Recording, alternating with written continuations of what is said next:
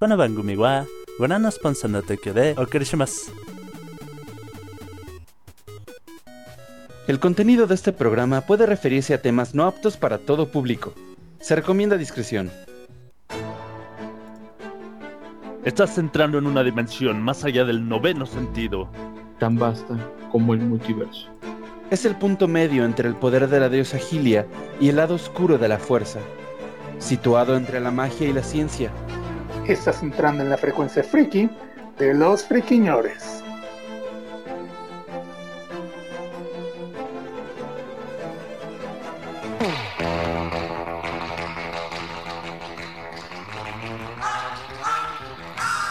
¿Qué tal, friki escuchas? ¿Cómo están? Bienvenidos al mejor y al más sexy podcast del mundo mundial, la frecuencia friki de los friquiñores. Lo estamos haciendo hoy, jueves primero de abril del 2021, y me acompañan el señorito Topo Tejón, ¿Qué tal, gente? Muy, muy, muy buenas noches. Sean bienvenidos a Frecuencia Friki, los friquiñores. Y el hashtag de esta noche, el hashtag es hashtag yo me la rompo cuando. También nos acompaña la guapísima Teniente Galleta Atena Kirasagi. Hola, ¿qué tal? Muy buenas noches. Bienvenidos a este subpodcast en el día de Fool's Days. ¿Y tu hashtag, Atena?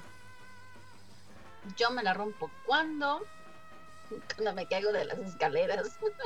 Ouch. Eso sí debe Ay. doler. Tengo patas de hígado. También tenemos con nosotros al mamadísimo cangurito con cuernos, Rufus. Aló, buenas noches a todos y bienvenidos a una nueva emisión. Y pues yo me la rompo cuando ah, cuando no encuentro los errores en lo que programo. Es de lo más ah, Frustrante. Horrible. sí. Compilas y compilas y no te sale. Con pilas y sin pilas. O Ahora, cualquiera de las dos. También tenemos un invitadísimo especial, el pequeño Son. Son, preséntate, Ah. por favor. Hola, ¿cómo están? Gracias por invitarme. bienvenido seas. Gracias, gracias. ¿Y tú cuándo te la rompes, Song? Ajá. Ay, no sé, es lo que andaba pensando porque no lo. mm, Yo cuando me la rompo, cuando. Yo digo que cuando and- andas streameando. Anda también. Uy, eso es, eso es complicado a veces, ¿no? Imagino. Complicado. También aquí está un servidor, Omen Rodríguez. Y pues yo, yo me la rompo cuando me pongo a pensar y no sé qué decir. Ahí sí, me la rompo porque uff. Uff. Turururururu. A veces falla un poquito, a veces falla un poquito. Un leve, un leve, un leve. Y pues, chicos, pues empecemos. Empezamos con las frikinotas. ¿Qué tenemos para hoy, señoritos? Ok, eh, si, me, si, si me haces favor de introducir la nota cutre, de favor. Y el día de hoy, en la nota cutre, Así es, esta noche en la nota cutre, pues tenemos esta nota que realmente empezó a sonar en redes sociales desde el fin de semana, porque resulta que supuestamente eh, se empezó a hablar de una cancelación de Dragon Ball en España, más específicamente en Valencia. Esto porque supuestamente eh, no estaban acatando ciertos reglamentos en cuanto a la representación de género que tienen eh, que, que que tiene el programa. Es un poco complicado, es un poco chistosa la situación, más que nada porque en primera toda la información se viralizó y se tergiversó a una manera en la que de plano estaban diciendo que ya estaba cancelado totalmente otra vez Dragon Ball. Ya saben que, que no es la primera vez que han cancelado Dragon Ball, o bueno, intentado cancelar. Ahora, este chisme ya es viejo, esta eh, como regla, esta como ley, ya tiene algunos años allá en ese municipio en, en Valencia. No es nuevo, no es nuevo, ya traían esta esa situación desde hace desde, desde 2014 para ser más específico. Y pues hasta apenas este año fue cuando ya de- definitivamente sacaron del aire este Dragon Ball del, del- de una pequeña televisora, ni siquiera fue como que digamos de una televisora grande allá en España, fue como que de la televis- televisora local que transmitía este Dragon Ball allá. El punto es que la nota se empezó a viralizar, se empezó a este a, hacer eco y pues muchos medios empezaron a replicar alegando y sobre todo desinformando, porque sacaron de contexto toda la, la- to- toda la información. Ahora, eh, les digo, la situación es supuestamente porque no, no hay una repre- representación digna de género. Nosotros, si ustedes recuerdan, hace un par de semanas hablamos de precisamente que en Dragon Ball básicamente no existiría Dragon Ball si no, si no, está, si, si no existiera Bulma. Entonces, eh, Es la verdadera protagonista. exactamente. La principal. Entonces, pues básicamente lo que hicieron allá en Valencia, porque vamos a, a recalcar, fue en Valencia, no fue en toda España, fue en Valencia, en una, eh, eh, en un- en una pequeña televisora. eh, y pues realmente, o sea, este no hay por qué desinformar, no hay por qué estar desinformando. Afortunadamente no rodó tanto la, la- la- la bola de nieve como con el caso de Pepe Le Pew, como con otras noticias este, que han sonado en los últimos años. Pero sí por ahí se armó un pequeño debate en Twitter sobre realmente qué era lo que... eh, si, era cierta esta información que decía este cuate, porque para empezar fue, un- irónicamente fue un hombre el que el que, el que estaba este, promulgando esta ley. Eh, y pues vamos, o sea, la misma gente empezó a defender Dragon Ball y a defender este precisamente que lo, que decíamos, que sin Bulma no habría Dragon Ball. Y pues ya para terminar esta nota breve, simplemente no, no, no, no, no sigan este, desinformándose, chavos, porque pues, realmente sí es un poco frustrante ver que la gente comparte notas indignándose sin leer bien, sin, poner, sin ponerse en contexto. Entonces, pues ya saben, harina de. Perdón, este, el- la misma situación de siempre. Y pues mejor vamos a otra nota, porque ahorita creo que sí ya, a menos que ustedes tengan algo que comentar, algo que agregar. No sé qué opinen, no sé si se enteraron. Sí me No. enteré y precisamente pensé en justo lo que dices de que la semana pasada o antepasada pues yo fui quien comentó acerca de la situación de Bulma y es así como que, ah, mira, fíjate, específicamente. Y pues es triste, ¿no? Porque eso implica entonces que la gente que defiende como sus ideas pues se informa bien, ¿no? Al contrario, debería de ser Dragon Ball un- una celebración a la presencia de, de- las mujeres dentro de las historias, ya que en, en muchas ocasiones puede que no sean como que las que pelean, pero son las que ponen la historia en movimiento. Son Sí, parte claro. de, la- de toda la trama y de todo el contexto que lleva. Sí, sí, claro, este, pues, ah, porque precisamente era, era lo que alegaba, lo que alegaban y que mencionamos nosotros en, en esta ocasión, que las mujeres quedaron relegadas a un segundo plano en el que pues eran básicamente amas de casa, pero pues ya hablamos nosotros en ese momento que realmente este pues sí, To- Toriyama la, la, la relegó, pero sin embargo tenían y tienen un puesto muy importante, al menos Bulma como uno de los perso- personajes más este, influyentes dentro de la serie. Pero bueno, eh, ¿alguien tiene alguna otra nota o quieren comentar algo más al respecto? Notas aparte, pues ya como yo traigo lo de siempre, así que quien quiere presentar Sony Pues, patrocínanos. este, a Sony, este, Sí. Y en, y Y en pues esta yo- sección de Sony Patrocínanos, ¿qué tenemos? Bueno, y es que es complicado porque la verdad es que ahora son malas noticias las que traigo de Sony. Y es que esta Yo- semana Quiero patrocinar. Oh, Esta semana eh, se mm, corroboró, o se confirmó, por así decirlo, los rumores que se traían desde hace algún tiempo acerca del inminente cierre de algunos de los Ah, servicios sí, de Sony. cierto. Sí, este, si tú tienes una cuenta de PlayStation, esta semana ya te debió haber llegado a tu correo el aviso oficial por parte de Sony, especialmente la sección de videojuegos, que te dice que el 2 de julio del 2021 la PlayStation Store de PlayStation 3 cerrará, mientras que el 27 de agosto cerrará la de PlayStation Vita. Y pues obviamente entonces aquí todas las este, transacciones que puedan existir en, en cualquiera de estas dos plataformas este, dejan de existir. Mientras que el 2 de julio, en el caso de que el PSP, también ahí hay una, una diferencia extraña de dos meses. Quién sabe por qué exactamente le está dando como ese tiempo extra. Y también eso marca un punto muy importante, ya que no existe entonces ya, a partir de ese punto, una consola portátil actual de Sony dando así entonces el paso de, que Sony está abandonando eh, definitivamente el mercado de las consolas portátiles. según lo que están marcando aquí, ya no se va a poder hacer ninguna compra de ningún tipo de contenido digital, este, ya sea juegos completos, accesorios, eh, DLCs, dígase de cualquier tipo, pero sí vas a poder eh, seguir descargando todo lo que ya compraste anteriormente. Lo cual nos genera una contradicción un poco inusual, ya que No. las cosas de Sony son que eh, lo que quieren hacer es tomar toda esa infraestructura y toda esa este, eh, atención que todavía le tienen que dar a ese pequeño mercado para mejorar eh, lo que tienen de PlayStation 4 y PlayStation 5. Pero si todavía se puede descargar todo lo que tienes es porque los servidores siguen activos, porque las bases de datos siguen activas y entonces cualquier ahorro que pudieran eh, obtener de este movimiento pues es falso, ¿no? Y entonces la idea de que es para mejorar la, la infraestructura y, y mejorar la experiencia del usuario, pues no, simplemente es una manera de que Sony nos presiona hacia las nuevas consolas. Tristemente. En, parte sí, pero Sí. eh, discrepo un poco, ¿sabes por qué? Dime. Porque el...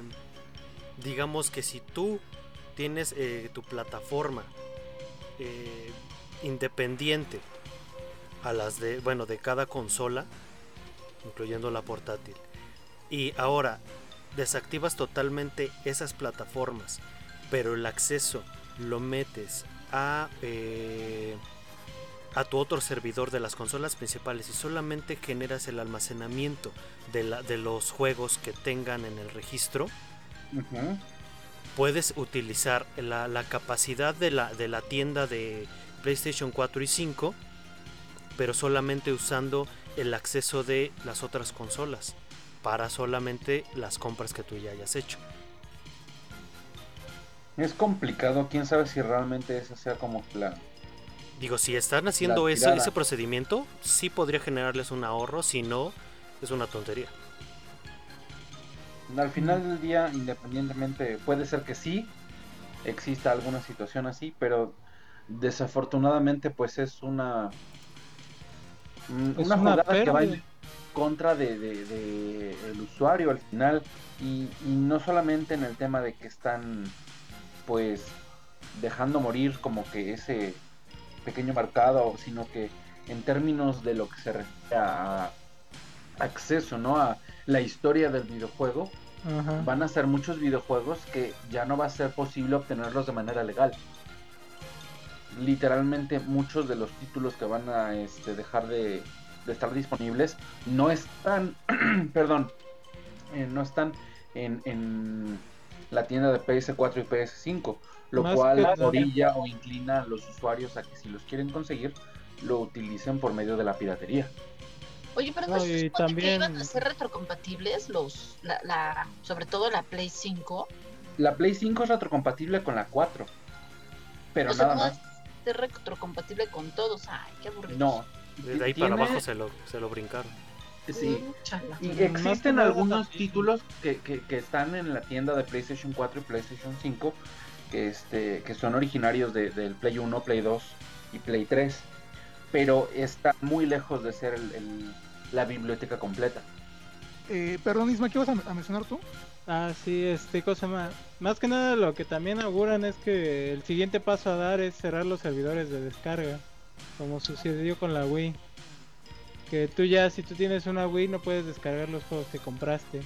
Porque eventualmente primero cierran la tienda y después cierran el módulo en donde descargas tus juegos. Eso sí sería como que un, un escupitajo en la cara a todos los clientes. Porque entonces estás dándole a, a la idea a tus clientes actuales que en el futuro lo que tú estás comprando te lo van a quitar. Sí, realmente sí es un, una mala jugada, pero es lo que se supone va a pasar. De hecho, es lo, Sí, en teoría es lo más lógico. Si Ajá. es como, como el soporte para los para los software. Por ejemplo, no sé, ya, ya no dan soporte para Windows 7. En su momento lo dieron, no lo dieron para XP. Ahora ya todo se genera por, digamos, por eh, baji- por abajito del agua. Pero, pues es el, es el futuro de eso, ¿no? Sí, Sí. pues más que nada también, pues, eh, digamos en la PC tú puedes tener tus juegos importando el hardware que la el nivel de Windows que tengan. Es la Sí, ventaja. exacto. Tienes tu almacenamiento. De hecho, es lo mismo y igual y yo me quedé mucho en la vieja escuela, pero yo sí prefiero mil veces tener mi, mi disco del, del juego en forma de manera física a solo descargarlo. Sí, totalmente. En mi caso también yo prefiero también los discos físicos y tenerlos ahí en la conexión. Sin embargo, pues hay muchas situaciones en las que, por ejemplo, los DLCs es imposible tenerlos en discos, no, no es rentable una situación así. Y también en muchas ocasiones las ofertas que ocurren, que son las que yo les traigo generalmente a veces, pues solo son en las versiones digitales. Sí. Entonces, sí es, No, pues sí es que- este mejor de cierta manera tener el disco porque te aseguras, eh, pero también tiene sus sus partes como que negativas, ¿no? En el momento en el que el disco lo usas demasiado, pues se, se raya o se O se tiene su viejo. desgaste, exacto. Ajá, sí, tal cual. Y, y no porque lo trates mal, sino por el simple uso.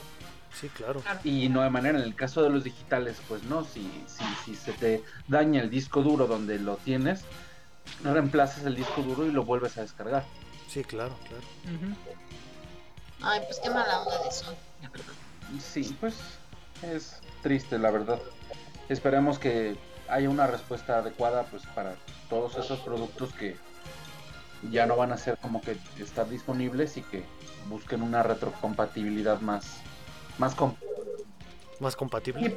Ujú. y vamos este a las buenas noticias ahora también por parte de Sony este llegan las ofertas de Pascua que es este la mejor campaña de ofertas que han tenido desde que empezó el año con ofer con descuentos perdón de hasta el 90% en títulos y títulos muy buenos tenemos este Assassin's Creed Valhalla Grand Theft Auto 5 The Last of Us 2 Red Dead Redemption 2, eh, Hitman 3, que es un juego nuevo, salió el mes pasado.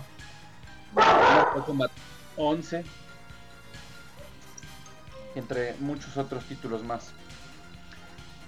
Y además también, como les había comentado en, en semanas anteriores, ya están disponibles para que ustedes descarguen los nueve juegos de la campaña de Play at Home. Uh, suena interesante. Sí, algunos son algunos son algo indie poco conocidos, pero hay como buenos. pues, algunos de como Fromper, Witness. The Witness, sí, exactamente. The Witness posiblemente sea el mejor Sí. título de, de esta pequeña biblioteca de regalo que nos da Sony. Pues chicos, yo les tengo un anuncio importante. ¿Qué pasó? ¿Cuál es? Oh, un Mike salvaje aparecido. Válgame. Oh, ¿Qué tal, gente? ¿Cómo están? Bienvenidos a nuestro podcast. La Hola. Una enorme disculpa por llegar tarde. Muchas gracias a todos por, por empezar. Se le está rifando durísimo el bueno mem con los controles. Y, y- y me da mucho gusto ver que, que, que el podcast está, está tan chido y está tan entretenido. Estaba escuchándolos desde que empezaron y vengo aquí, aquí rayando apenas. Rayando bueno el sol. Muy, muy bien, Mike, muy bien. Es un, es un placer tenerte, ya sabes, como siempre, a nuestro Nick Fury. Uh, Capitán Mike. Nuestro Nick Ah. Fury. Pues chicos, yo les tengo otra pequeña notita. Ajá. Cuéntanos. Como ustedes saben y desde el año pasado lo hemos venido diciendo, eh, Among Us iba a sacar un nuevo mapita. Pues totalmente confirmado. El día de ayer ya estuvo disponible el nuevo mapa para jugarlo. Pero pues como todos sabemos, no era de esperarse una unas pequeñas fallas que tuvieron con sus servidores o no sé con qué hayan tenido y al principio como que estaba eh, no te dejaba conectarte a las partidas estaba un poquito trabado pero ya por la noche ya estaba muy fluido el juego Nice. el único el único inconveniente que yo le vi a su nueva actualización no es precisamente en cuestión del mapa es en una cuestión muy importante que yo sí les tengo que comentar y pues también a todos nuestros escuchas Ajá. de ahora en adelante ya no se va a poder modificar el nombre del personaje. Ah, Ahora te pide que enlaces tu cuenta, ya sea a, a alguna plataforma que tengas, en, en cuestión de Google, de Android, eh, o de Steam, o de iOS, para que generes un perfil y ese nombre de perfil es el que va a aparecer de ahora en adelante. Si no quieres hacer eso, podrías generar un nombre aleatorio o tomar un nombre aleatorio que ellos te den. Pero, eh, sorpresa para todos los que hemos jugado desde antes. Si aún no actualizamos, aún podemos abrir el juego, cambiar el nombre, cerrar el juego, hacer la actualización y posteriormente se va a quedar grabado ese nombre de usuario eh, sin posibilidad de cambiarlo de momento pero ya no vamos a tener que crear una cuenta y crear una- un, un nombre nuevo Chale, nos dieron la gatada. Oye, Aparte divertido es bueno que porque eso nos, nos ayuda a evitar todo el tema este de... de ah, ¿Cómo se llaman? como Los hackers. Pues, los hackers y sobre todo el, el- personas que nada más se cambian el nombre así como si nada y ya entran a otras partidas y siguen eh, molestando o buleando a la gente cosas Ah, así. bueno, es- ese es un buen punto. Por ese lado está bien. Pero, por ejemplo, ya no lo vamos a poder hacer temático el juego. Exactamente. exactamente ese es un detalle importante pero ejemplo, si me pide una cuenta, eh, obviamente pues, la voy a ligar a la de Google, pues no me va a dejar este, no creo que me deje abrir tres partidas o dos partidas como luego lo hago para jugar aquí en la casa con la misma cuenta. Eh, sí, te, sí, te, sí este, no es necesario realmente. ¿Por qué? Porque, por ejemplo, si tienes dos dispositivos Android diferentes, eh, cada uno se enlaza a la cuenta de, de Google eh, que tengas. Solamente se genera en- nada más con un nombre nuevo la- el enlace para Google Play y ya lo puedes acceder inmediatamente. Qué mal plan. Hay cosas que sí no va a estar tan factible. Sí, no sé, yo entiendo que no está muy, muy padre, pero la verdad el mapita nuevo está muy bueno. Ya hay nuevos trajes, nuevos disfraces, nuevas pelucas, eh, nuevas animaciones para el asesino. Que yo sé que no nos está- han de estar escuchando, pero Puchi la asesina. Ahora vamos a ver más, más animaciones cuando nos Más acribille. masacre. Sí. Y sobre todo, el mapa está muy grande y muy enredado. Ah, sí, mucho, mucho. Está, Pues está complicadito. Ya estaremos jugando eh, los domingos y ya podrán vernos para ver el nuevo mapita, valga la redundancia con la palabra ver. Y si me lo permiten, y ya para antes de irnos al corte musical, una última noticia. ¿Se acuerdan que hace unos meses les mencioné que aparentemente Eiza González estaba coqueteando con integrarse posiblemente al universo de DC? Ah, cierto. Pues no estaría mal. Pues que creen que ayer en la noche empezó a circular la noticia de que según Variety estaba confirmada Eiza González como Hawkgirl o la chica halcón en la secuela de Shazam. Pero mm, para pronto la noticia es falsa, no hay ninguna este, confirmación oficial. Igual y se les liqueó alguna información, igual lo van a anunciar a futuro pero sí hay como que yo ya les insisto, se los habíamos comentado anteriormente, ya esta Isa Go- González como que andaba ahí coqueteando para posiblemente incluirse en alguna película del universo cinematográfico de DC. No hay nada confirmado, esta información de que de que ya va a ser este Hawkgirl es totalmente falsa, no hay este no hay una fuente fiable, solo fue el rumor que empezó a circular ayer por redes sociales ya en la mañana quisieron componerlo diciendo que era este broma de, de April Fools, pero pues no. Entonces, si ven en algún momento que les dicen que esta chava va a ser este la chica halcón, n- no se lo crean todavía. Sí, porque ¿Qué creo creen que siempre, no? Que se había filtrado su casting. Oh, Es- eso sí, anduve viendo la noticia que se filtró el casting. Pero y, pues de hecho y sí, de ahí yo creo que salió entonces la. Ajá. Yo creo que debe haber salido el chisme. sí, seguramente. Chismecito caliente y no funcionó. Bueno, pues yo tengo una notita rápido, bueno, dos notitas rápido. Hoy se estrenó. Shaman King Sí. Sí. Es que está muy padre. El primer capítulo abarcó los dos primeros capítulos del manga, que de por sí son cortos y fluidos, y la verdad es que la animación está muy buena. Igual el soundtrack, la verdad me encantó. Si lo pueden ver en estos días, esperemos que pronto se... se- ya está confirmado para Netflix, pero no han dado fecha. Y mucho menos pues doblaje, ¿no? Pero esperemos que No, sea no. Eh, ha- hay que, hay que, habrá que verlo para ver qué tan bueno está, porque eso de que estén cortos y fluidos, no, no, no sé, no me, no me anima mucho. A ti te gustan más largos, ¿no?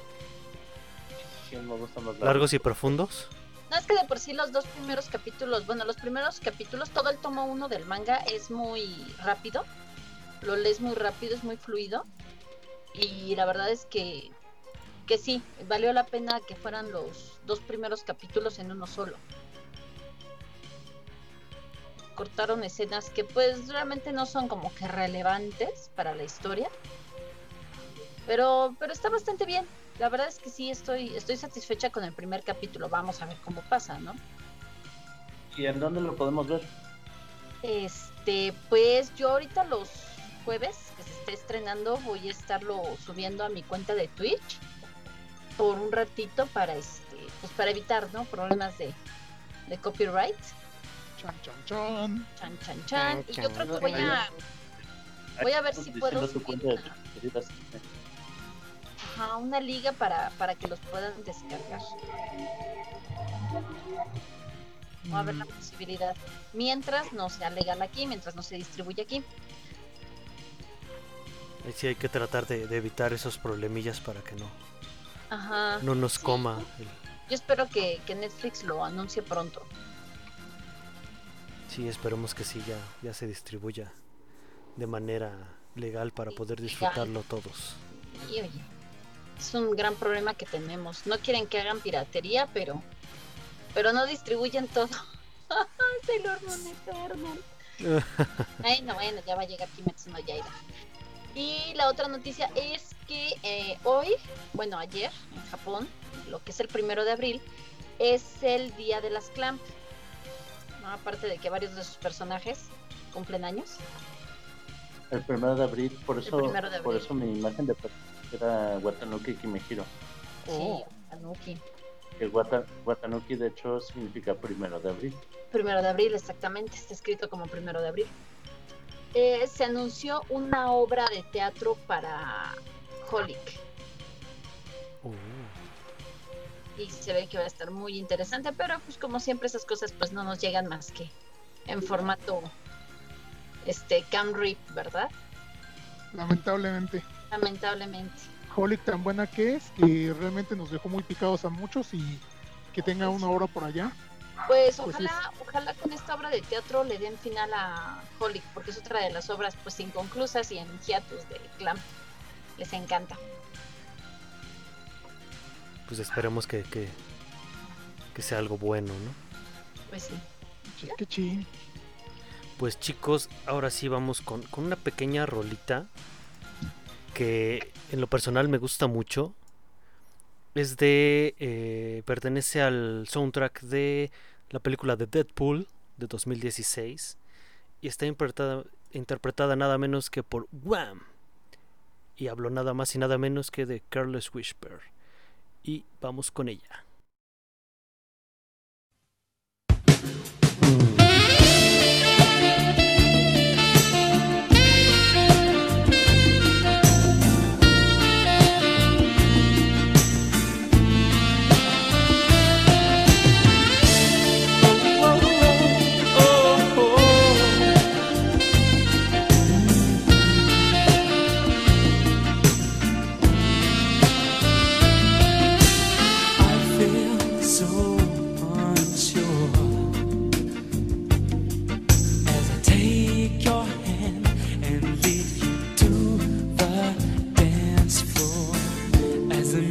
Dies, something in your eyes calls to mind a silver screen and all its sad goodbye.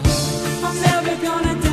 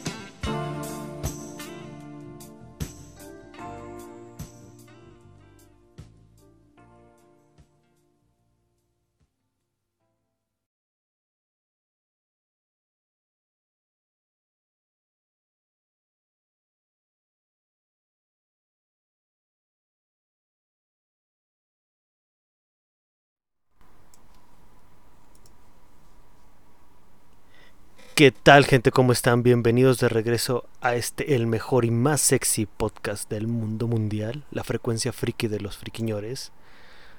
Lo hacemos eh, completamente en vivo para todos ustedes y hoy vamos a hablar, ¿de qué vamos a hablar, señorito Topotejón? Ok, vamos a imaginar un escenario, chicos. Imaginemos un escenario. Tenemos el escenario de fondo y tenemos dos paredes laterales.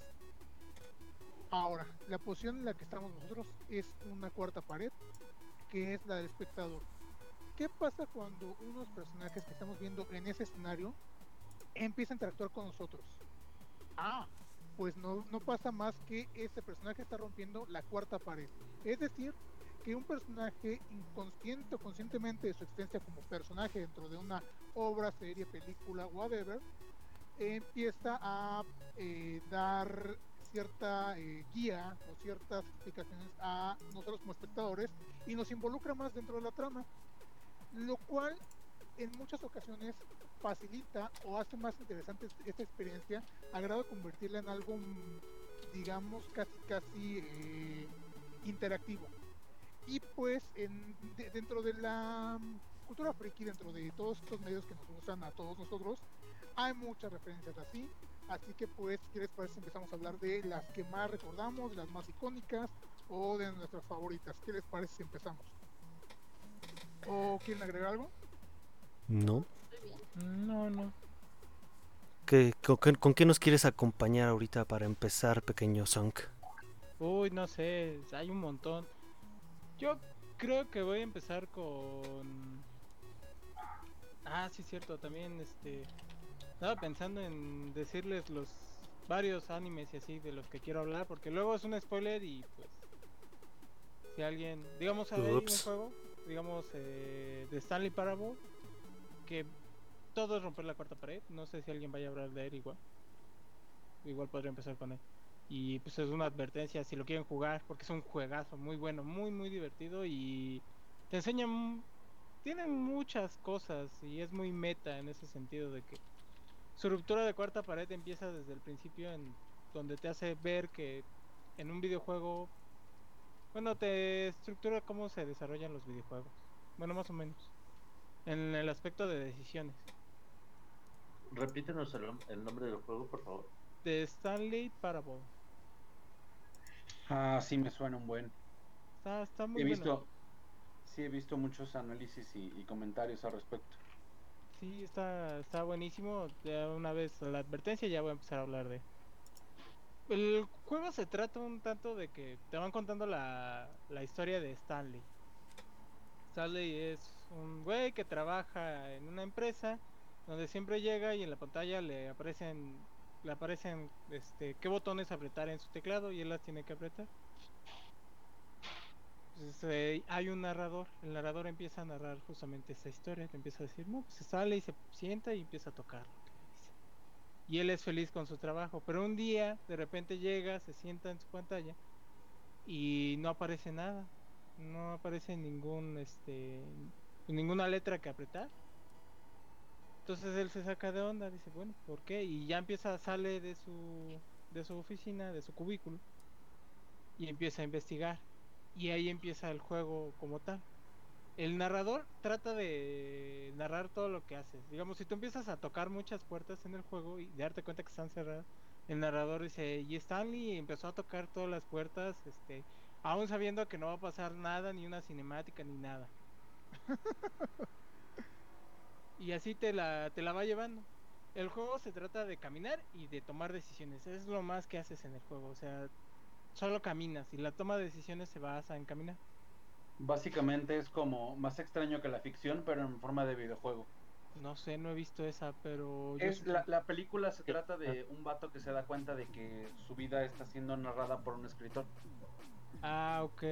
Algo Es- así, pero lo interesante es el montón de cosas que puedes variar. Porque Sí, no lo dudo. Soy interesante. eh, la idea es que llegas a un punto en donde hay un hay un, un cuarto con dos puertas abiertas y el narrador te dice Stanley tomó la puerta de la izquierda. Pero tú te puedes ir por el de la derecha y ver qué va pasando.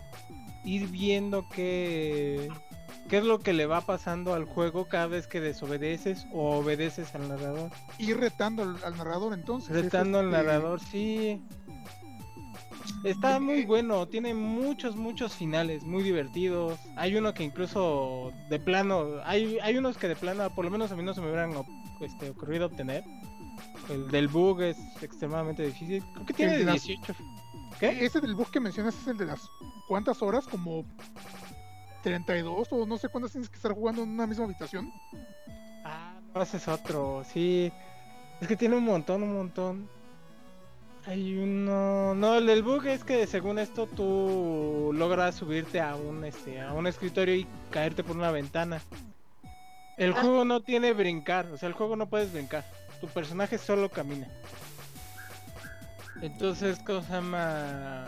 Llegado a un punto, si logras hacer cierto movimiento, puedes hacer que tu personaje se suba a un escritorio y se caiga por una ventana que está ahí, que al parecer pues como se supone en teoría tú no puedes brincar, no era necesario ponerle un marco ni nada que te evitara llegar allá, porque estaba el escritorio. Entonces te caes y el juego te empieza, empiezas a ver que todo está en blanco y puedes andar por ahí. Y ya el juego te dice, ah, crees que, que encontraste un bug, no es cierto, esta parte nosotros la planeamos, todo esto está planeado. Eso me recuerda mucho, mucho, mucho, de cierta manera, aparte de la película que mencionaba Rufus, eh, el show de Truman, esta película de Jim Carrey, donde, Ah, sí. él, donde él está en un reality tipo, sí, digamos Big Brother, pero él es el, él- él es el- el único protagonista. Entonces, esta película sí, sí se podría considerar como dentro del rompimiento de cuarta pantalla, ¿no? Y creo que es un rompimiento de, de cuarta pantalla, pero dentro de una de- dentro de una película, ¿no? No sé si me, si me estoy dando a explicar. Sí, porque no, pues sí, es como... O sea, en- encerrado más o menos en otro. En otra caja, digámoslo. Ajá. Sí. Pues es como el mundo de Sofía, en donde igual es un cuento que los personajes se dan cuenta que están siendo escritos en una novela, bueno, en una en un libro, pero no es el mismo libro el que está siendo narrado, sino es otro libro que es el mismo libro. Está raro. Está muy bueno. Igual si quieren leerlo, es de filosofía. También hay una película muy muy buena que también tengo entendido que es eh, basada también en un libro en el que se rompe la cuarta pared, pero de una forma muy extraña, porque se rompe la cuarta pared como de forma interna. A ver, este, si ustedes van tratando de adivinar de qué estoy hablando. ¿No se les ocurre nada? No, en este No, momento no. Yo casi no soy de películas, pero no. no. La historia sin fin. Ah, la Oh, historia. ya, Ah, sí. cierto. ok, Sí, sí, es cierto. ¿Qué opinan ustedes? ¿Cuenta o no cuenta como una ruptura de la cuarta pared?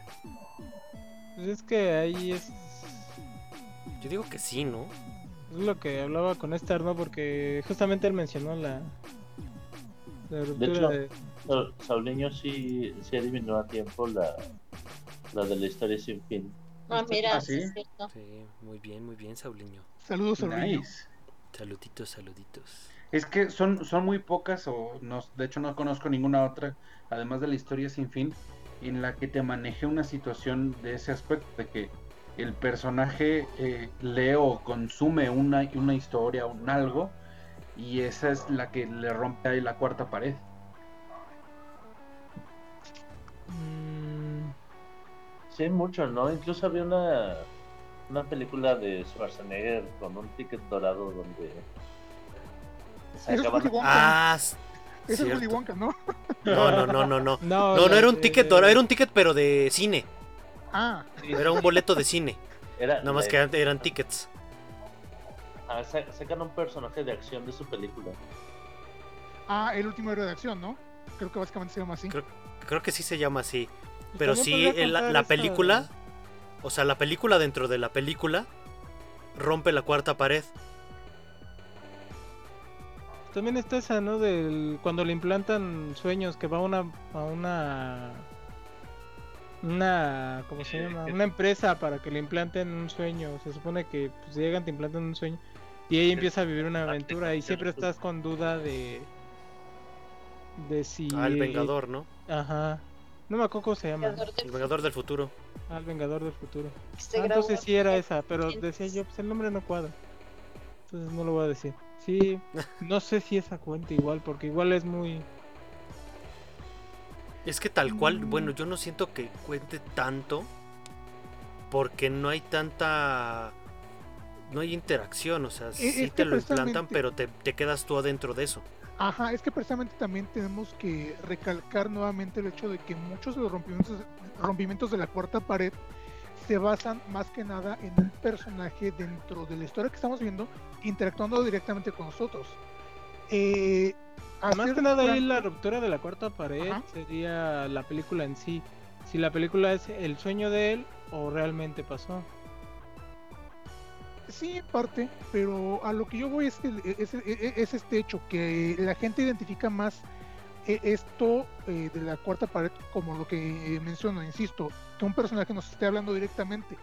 Y creo que, y bueno, mucha gente está de acuerdo en decir que, la- que en las comedias, en las películas que son comedias, es donde más se presta, bueno, películas, series, caricaturas, Anime. es donde anime, donde más se presta a este tipo de situaciones, que un personaje nos, nos explique la situación que está pasando.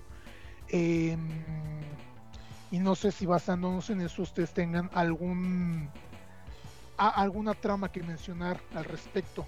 Mira, nada más, nada más quiero antes de que, de que, de que cambiemos de lo del Vengador. eh, eh, eh, la- el argumento de- del pequeño Song, sí, sí es correcto, la ruptura sí está ahí.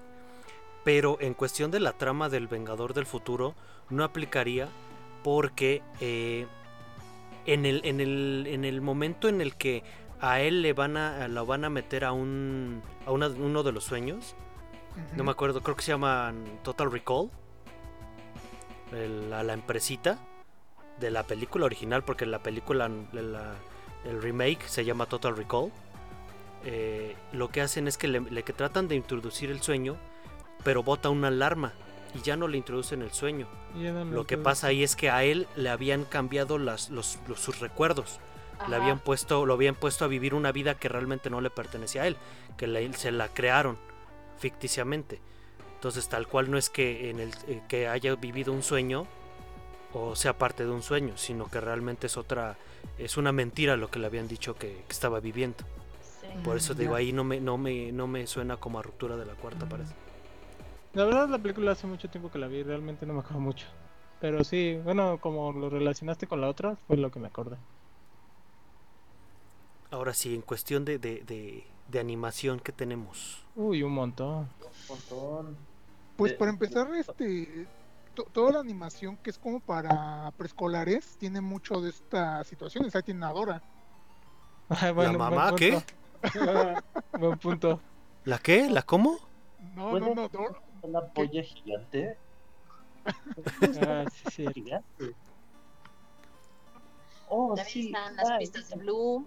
Las pistas de Blue, Pistas cierto, de eh. Blue, pistas de Blue. Y ahí un poquito más a series más para grandes. También está este Fenomenoide, los Animaniacs. Los Animaniacs. Sí, y Bueno. Animaniacs lo hace mucho. Versiones. Sí, y los Looney Tunes, por ejemplo. Los, ¿no? primeritos. Pues hay cuando el episodio en donde Lucas está dibujando o... Ajá, donde se pelea el, el dibujante con Lucas, Ajá, que lo está borrando y todo, y al final resulta que era Box Bunny. que era Bugs Bunny. Ajá, e- ese capítulo está muy padre, la verdad. Ahí es como decíamos, la ruptura de la cuarta pared dentro de una caja. Ah, y ahora no solo nos recuerda el tren que no tiene pito. No tiene pito. Ah, No, no, sí, no suena. El tren que No no tiene pito, pito. sí, cierto. ¿Ese qué es? No, manches. No manches, que no sabes. ¿No sabes Eh, cuál es el tren que no tiene pito? No, ¿cuál programa es ese?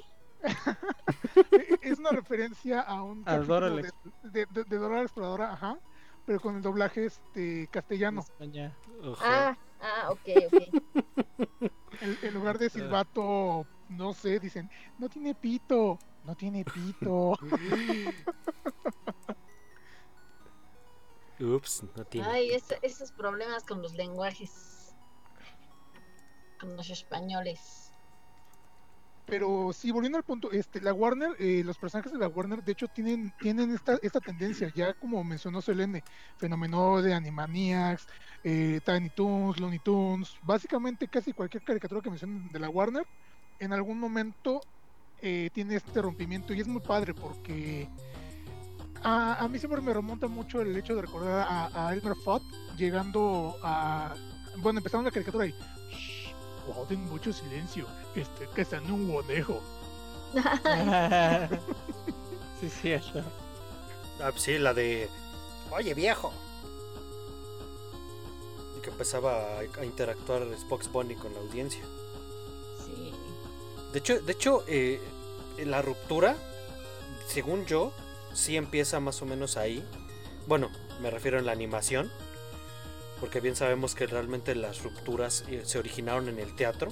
Ujú. tratando de, de, de hacer un poquito más interactiva la- la- las obras y pues eso llevaba a que hicieran la ruptura de la cuarta pared pero en Ujú. cuestión de animación si no estoy mal Looney Tunes fueron los primeros y precisamente fue Box Bunny el, el primero en animación que se dirigió al, al público cautivo que, que existía en ese momento Sí, hasta donde yo sé también fue, fue ahí donde empezó. Interesante. es que era muy, era muy, es un muy poco bueno eso. diferente en ese aspecto porque estando en un teatro, digo, mm, yo sí he estado en una obra de teatro que interactúa con el público, pero es diferente porque si tú estás hablando de un videojuego, sí puede interactuar de cierta manera con el espectador. Si tú estás hablando de un anime o una película, no se puede. Entonces, ahí ese tipo de situaciones como que generaron un poco este la dificultad, ¿no? De, de que dependiendo del, del medio en el que te encuentras, puedes o no romper la cuarta pared. Ahí Y yo quiero... más las referencias, ¿no? Ujú, exacto Ah, eh, ah, puedes, es que depende, ¿no? De, de cómo lo manejes. Y para mí, en el término de los videojuegos, otra de las que les quería traer y mencionar el día de hoy, es para mí una de las formas de ruptura de cuarta pared más impresionantes que y más, y más inteligentes que he visto en, en mi historia como videojugador. Y estoy hablando de Metal Gear Solid 1. Claro, Ah. claro. La pelea contra Psycho Mantis. La pelea con San Mantis. Sí, o sea, el, el videojuego sí puede tener como que un poco más el, el aspecto de te hablan a ti como jugador en todo el tiempo, ¿no? Eh, Desde los tutoriales o, o- o de diferentes maneras encuentran los personajes y, y las mecánicas, ¿no? Para conectarse con el jugador. Pero Sí, que lo- literalmente tomes a un personaje y que te hable a ti como persona y, y- y te encuentre la manera de, de contactarte y ir como saltarse esa, esa barrera del videojuego en sí e ir directo, contacto, personaje, jugador, es algo muy cabrón. Y, aplausos y, una gran admiración para Hideo Kojima cuando lo, lo, ideó y sobre todo por la manera en la que lo implementó. Pero, a ver, da- damos un poquito más de contexto porque a lo mejor no todos ubican bien esta referencia. ¿Qué es lo que pasa exactamente? Porque yo ya lo conozco y creo que también este, los chicos ubican bien la, la, la referencia, pero sí estaría como que un poquito más nutrido si la Yo no comentaras. lo he para- jugado, pero sí lo conozco, realmente. Va, va, va. Pues mira, para quien no, no ubique la referencia de la que estoy hablando, en Metal Gear Solid 1, originalmente para PlayStation, tenemos un, eh, muchas batallas de jefe, ¿no? Pero una de las más interesantes es contra un vato que se llama Psycho Mantis, que es un güey que tiene la cara desfigurada y poderes psíquicos y utiliza una máscara sobre su cara, ¿no? Para ocultar que está desfigurado empieza eh, controlando telequinéticamente a uno de los personajes, empieza a flotar, si le quieres disparar, este mueve las bolas con las bolas, perdón. Eh, Ya, ya, no, a ver. A ver, Rufus, estás hablando ya de otro, de otro juego. sí, No, no, no. Y no es, y no es de video. Mueve las balas con la mente, perdón. A ver qué que le cabrón. No, no, es Y- que, que Ay, pues, descaro, qué descaro. Qué calor. Es el aspecto, digamos, de, de, Yo conocí de la historia, ¿no? Y de la mecánica. No, pues ¿Cómo? te habla, ¿no? Te habla No, y te eh, dice que pongas el control en el piso porque lo va a hacer exactamente. con Digamos que, o sea, todos estos aspectos son los, los elementos de la historia en los cuales te presenta, ¿no? Que tiene sus poderes psíquicos. Pero como dices tú, llega un momento en el que está hablando, haciendo su monólogo de, villano, ¿no? Antes de la pelea del jefe, ¿no? Y dice, no, pues es que yo, yo, este, soy psíquico y te lo voy a demostrar. Ya no hablándole a Snake, ya hablándole a ti como jugador. Y te dice, eh, pone el control sobre el piso. Ahora observa cómo lo voy a mover con mi mente.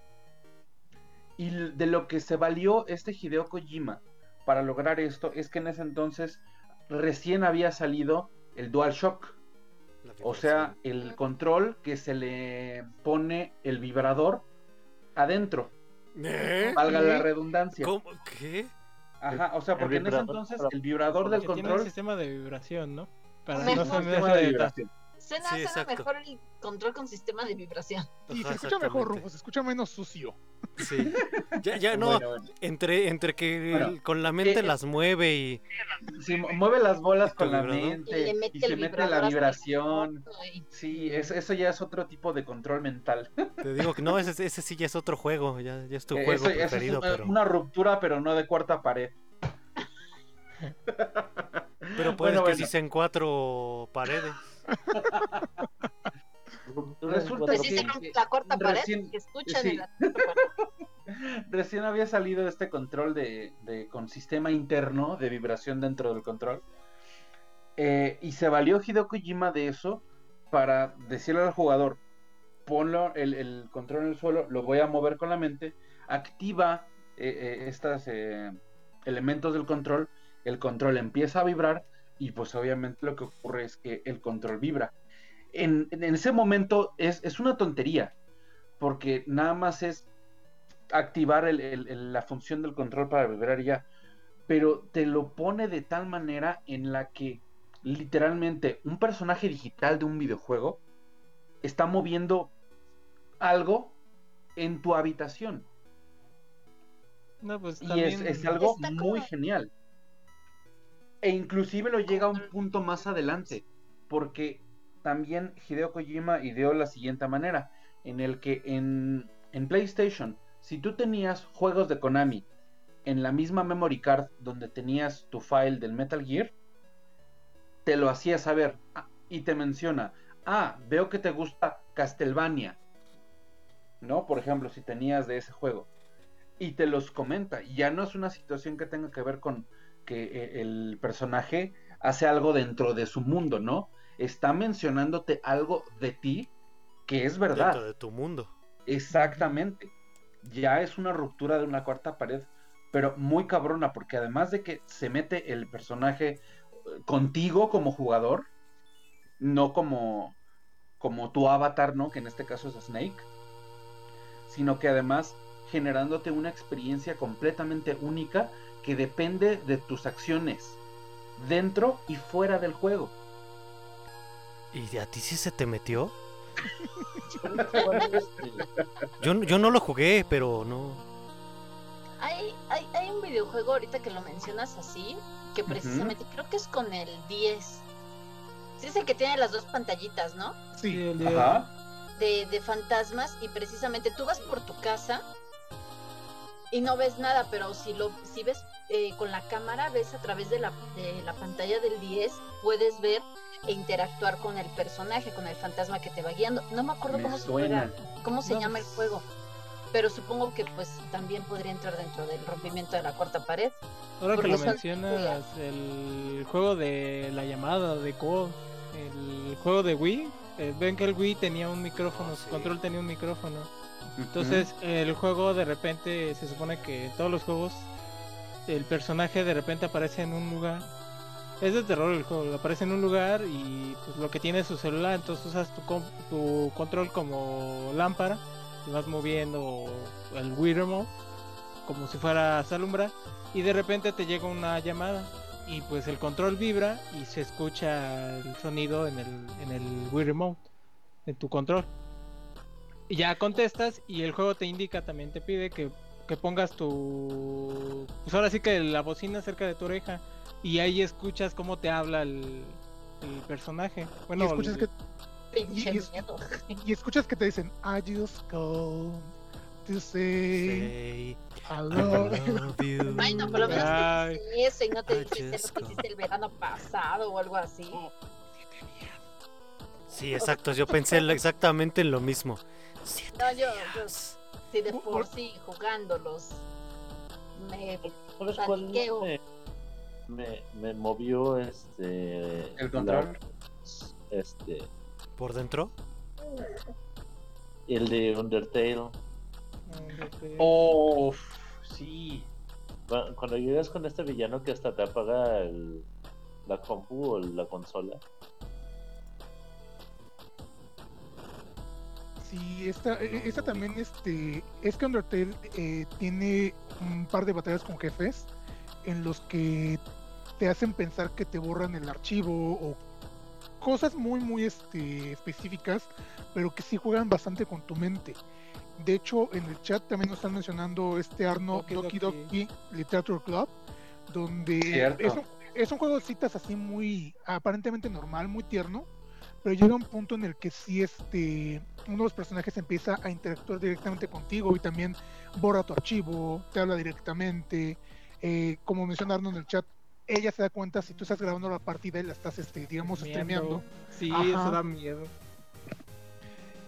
Eh, rápidamente, un pequeño paréntesis, un paréntesis, pero para volver a, a la animación, me estaban recordando este vía chat que la pantalla rosa en la animación también hay un punto en el que rompe la cuarta pared en el capítulo del arca, justo cuando va Ah, terminando, le habla directamente al público y la pantera, o sea, bien indignada, dice, ay, ¿por qué los humanos son tan este complicados o algo así? Ajá, la única vez que hablan la clásica. Ajá. Sí, es La cierto. verdad no, no recuerdo eso.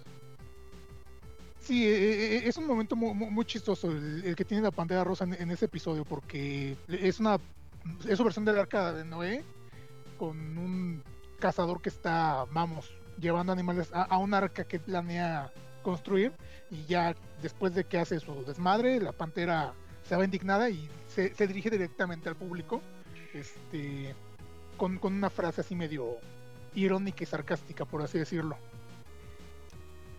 Permítanme interrumpir, muchachos, para mandar saluditos a toda la gente que nos escucha completamente en vivo. Al buen Carejito, a Sauliño, al buen Arno. Muchas gracias, este, gente. Ahora, ahora sí que público conocedor.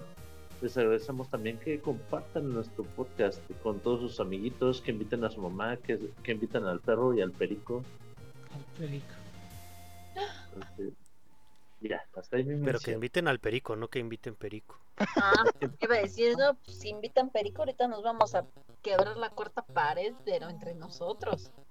Nomás Nos explíquenle vamos a a, empezar a comunicar sin micrófonos y sin, Ah, sin nomás explíquenle a Isma qué es, qué, qué es Perico, porque él es, él es chico bueno y él no sabe esas Eso cosas. tan- que tan tú eres perversas. un...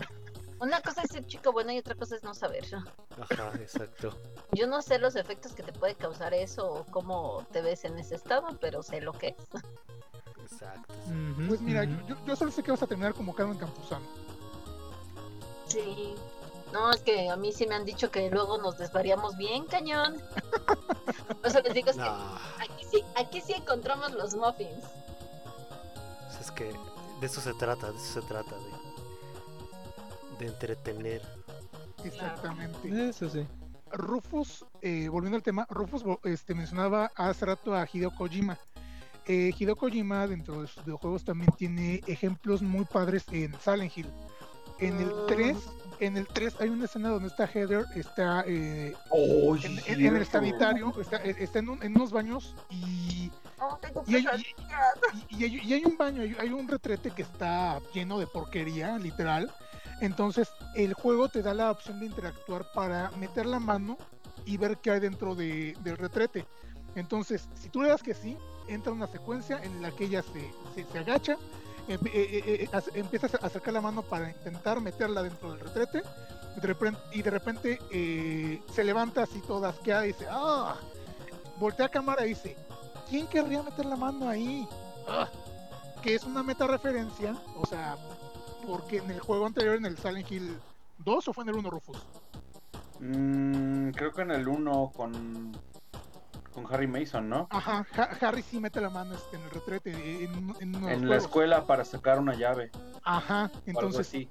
rompe la, rompe la cuarta pan- eh, eh, pared, perdón, pero aparte hace una, una referencia a este a un, a un suceso en otro juego de la saga.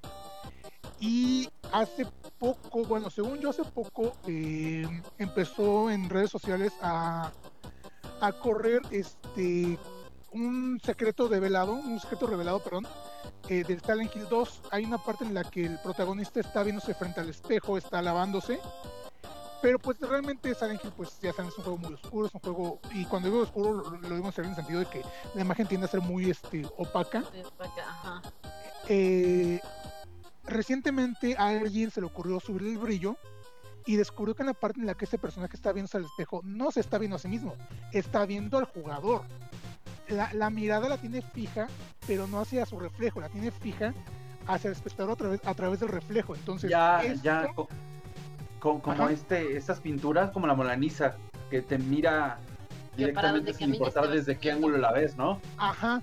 Entonces, e- esto fue, e- eso es reciente, o- o al menos yo vi que recientemente la gente lo estaba comentando este, en Facebook, que habían descubierto que no estaba viendo su reflejo, que estaba viendo al, al jugador y que fue algo que le agregó todavía un elemento más aterrador a, a- a toda esta saga de, de Silent Hill. Y es que sí, o sea, vi la imagen y sí es así de, güey, me está viendo. Entonces, no, no, Hideo- no, pero sí me está viendo. o sea, Hideo Kojima sí se rifa con, con, con esto de, del rompimiento de, de, de- de la cuarta pared. Sí, realmente. sí. Los japoneses tienen muchas, ¿no? En el anime hay un montón muy, muy raras y muy chistosas.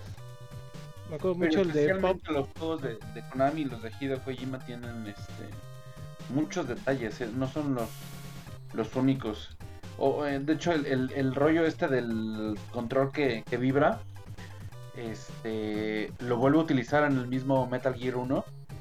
Eh, hay una parte en la que Snake es este secuestrado por los malos y para sobrevivir a una tortura eléctrica tienes que presionar el botón X lo más rápido que puedas.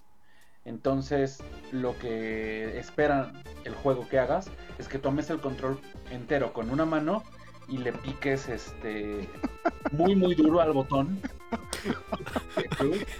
Qué bueno que lo dijiste rápido porque si Sí, no. sí, sí, ya sé, ya, ya sé que me tengo que cuidar de ustedes. Este. Y, y por un lapso de tiempo, ¿no? Este valga la redundancia. Ah, Que causa que pues se te canse mucho la extremidad. Ah, Eh, Es que Rufus, tú te ensartas solito. No, por eso dije que se, que se te cansa la extremidad y. No otra cosa. Pero bueno, el punto es que minutos después de que ocurre esto, eh, la doctora Naomi Hunter, que es uno de los personajes que está en contacto contigo por medio de eh, codec, que es como un teléfono implantado en tu oreja, te dice, ah, descuida Snake. Eh, yo sé que estás muy adolorido después de haber este, resistido esa tortura.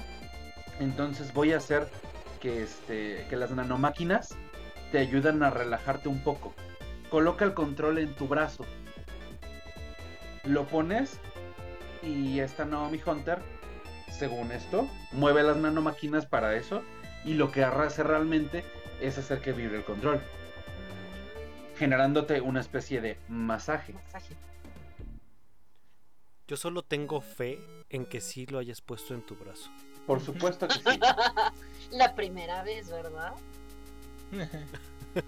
Atena. La segunda vez, es que hay que ser realistas, o sea, la primera vez, pues a ver, lo pongo en el brazo porque no sabes qué va a pasar, ¿no? Ya la segunda vez, como ya sabes qué va a pasar, Lo dejas En otro lado. lado, lo dejas Ya, en la hacen- mesa, lo dejas.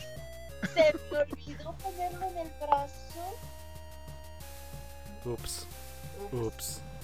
Isma, tú ibas a mencionar este eh, rupturas de pared, de, de la cuarta pared en, en el anime, ¿no? Que Sí, en- este, sobre, bueno, una que me gustó mucho de Pop Team Epic. Ya ves que Pop Team Epic en sí tiene un Ah. montón, un montón. un- Ajá. Pero la que me gustó mucho fue cuando los los actores de voz agarran y dicen, no, ¿sabes qué? Está muy idiota, nosotros nos vamos. Y literal se van los actores de voz y te muestran cómo están en la grabación y dicen, no, ya, ya nos vamos. Y el director los trata de detener. Sí, e- e- ese tipo de rompimientos donde se llega a ver eh, al elenco, la producción también es bastante frecuente y muy cómico. Me, me acuerdo que hay un episodio de Gumball. ¿Sí es Gumball? Es como, no sé. No, este. ¿Cómo se llama este, es- este mo- monito morado de, de Cartoon Network? Chowder. Chowder, Chowder. Ajá. eh, ajá, ese. En Chowder también tienen un rompimiento así donde según se quedan sin este presupuesto y meten una parte de live action con los actores de voz, entonces está- están interactuando to- to- todos los actores de voz este en pantalla y es ¿A poco no viste esa? ajá, Ajá, y se ponen a lavar los carros y todo para tener según dinero, ¿no? ajá, exactamente. Entonces, eso también está muy chido porque eh, te permite de cierta manera interactuar detrás de mm, o no sé, es, es curioso, es un rompi- rompimiento de, pan- de, de cuarta pared, pero también tiene otro otro elemento más eh, no sé, no, no, no sé cómo describir, describirlo, pero va más allá de, de, de- de esa interacción. Sí, sí te entiendo. Es relativamente como... Y es que tiene poco que, que vi la mayor parte porque no vi el final de, de WandaVision. Y seguramente ya saben a qué voy. Mm, No, yo no, pero adelante. No lo he visto, pero sí he visto los. Ahora- Ok, Ahora con que hayan visto, con que haya, con que conozcan el elenco, van a entender el punto de lo que voy a decir. Ajá. Este. eh, como parte de la historia de WandaVision, me imagino que ya saben el hecho de que ella está creando una especie de universo ficticio. Sí, ya sé, Atena, ya sé. En- es- Triste. sí, es muy, muy triste. Resulta que dentro de este universo, pues entra una de las agentes de. de- creo que Sword. Porque no, no es Shield. Bueno, eh, el punto es que entran de, de afuera, una agente que no me acuerdo cuál era su nombre, para tratar de hacerla entrar en razón. Y le menciona acerca del hecho de que Pietro está muerto. Y entonces la expulsa totalmente de, de su... Ah, esta Mónica Rambo, ¿no? Sí, exacto. Se me fue el nombre, muchas gracias. Sí. Este, Mónica Rambo, sí, este, entra y le comenta acerca de, de Pietro, ¿no? Y que Wiri Wiri está muerto y que Wiri Wiri- Total. Dos capítulos después, entra Pietro. Pero el problema es que no es el Pietro del MCU. Sí, no. sino que es el Pietro de, de X-Men. Ajá. Y literalmente los que están afuera analizando lo que está haciendo ella dentro de su universo creado, literalmente dice, eh, they, eh, she recasted Pietro. O sea, cam- le cambió el actor a Pietro. Entonces, eso adentro de mismo es una especie de ruptura de cuarta pared que a nivel medio a las personas que están analizando lo que está viendo los demás personajes no tiene ningún sentido. Pero nosotros como ah, espectador que estamos viendo a ellos expectar su programa ficticio es una ruptura completa porque ah, Pues es una manera de, ¿no? de- de conectar universos de una forma en la que te están contando que está creando universo porque se bifurcó el universo y, y entonces es un mind blow muy cabrón. Es como esa Muy, escena muy cabrón. de. Es como esta escena de Deadpool, que seguramente va a recordar este meme donde precisamente Deadpool hace Ah, referencia a, a- a la cuarta pared y después dice, espera, estamos este, haciendo referencia a la cuarta pared dentro de otra De la referencia. cuarta pared. 16 paredes. Cuando habla de la. Sí está bien cabrón y yo quisiera, yo quisiera saber qué opinan ustedes acerca de, de si lo consideran como una ruptura de la cuarta pared el hecho de que hayan este metido a, a- ¿cómo se llama? Evan Evan Peters eh, Sí, porque está mezclando los universos. como Pietro. Sí, claro. Si es una Pues- cuarta, una ruptura de cuarta pared entonces. Sí, porque requieres de estar en la... Ahora sí estar en el mundo real para entender esa. Es, Sucede, bueno, yo me lo relaciono mucho con, digamos, en Yanshin Chan Dropkick. Este, la, la, esta monita va a distintas editoriales a vender justamente el, el anime. Y va vestida como el personaje, este, como el personaje más característico de esa editorial. Entonces, si tú ¿Cuál? no estás en, si tú no sabes de qué anime, no vas a entender que realmente está entrando a tal editorial. Ajá. Sí, es que también hay que considerar mucho este, precisamente cuando en shows hacen, en, shows ficticios hacen referencia a shows reales que, De la que- vida que- real. ajá exactamente Y también entonces- cuando en show ficticios hacen referencia a show ficticios. Sí. Como en el Por de. ejemplo, igual hablando de Deadpool. Cuando dice, por favor, no quiero un traje este, ah, hecho por computadora. Verde. Por favor, que no sea verde y que no sea No, animado. y literalmente hay una, a- hay una escena donde donde le dispara este Ryan Reynolds no le, le- le dispara ah, Pues, de hecho, en la primera escena de, de, bueno, cuando está iniciando la película de Deadpool, aparece una revista donde está Ryan Reynolds. Y aparece una tarjetita como de una foto donde sale como linterna verde. No, Bueno, la verdad no la he visto, he visto pedacitos. Oh, también está genial la parte cuando dice, este, no les voy a decir, este, a quién tuve que hacerle el favorcito para poder tener mi propia película, pero se, relaciona, se, resa- se relaciona con Polverine.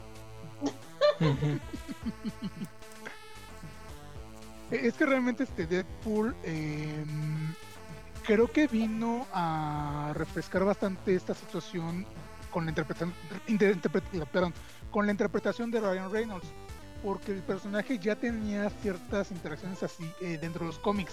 Se dirigía mucho hacia el lector y tenía este, este tipo de, de rompimientos de, de- de- de la cuarta parte, pero en el cómic, porque también hay que aclarar que en, tanto en los mangas como en los cómics e incluso los libros llega a ocurrir esta situación, no solo es como que exclusivo de, de, de la televisión o del cine. Sí, no, de hecho, lo, lo que les comentaba en Spider-Man a cada rato te, te habla. Peter, Peter te habla cada rato en el cómic. Y él y Deadpool este, rompen la pared a cada rato. Sí, Ujú. pero aquí es de cierta manera como que parte de su personalidad o de su chiste o de su mecánica, ¿no? El hecho de que esos dos personajes en especial, pues, tienen esa característica, ¿no? Sí. O sea, ya, ya Cuando- salió parte de ellos. Ajá, sí, o sea, está hecho de esa forma, como, como familia moderna, ¿no?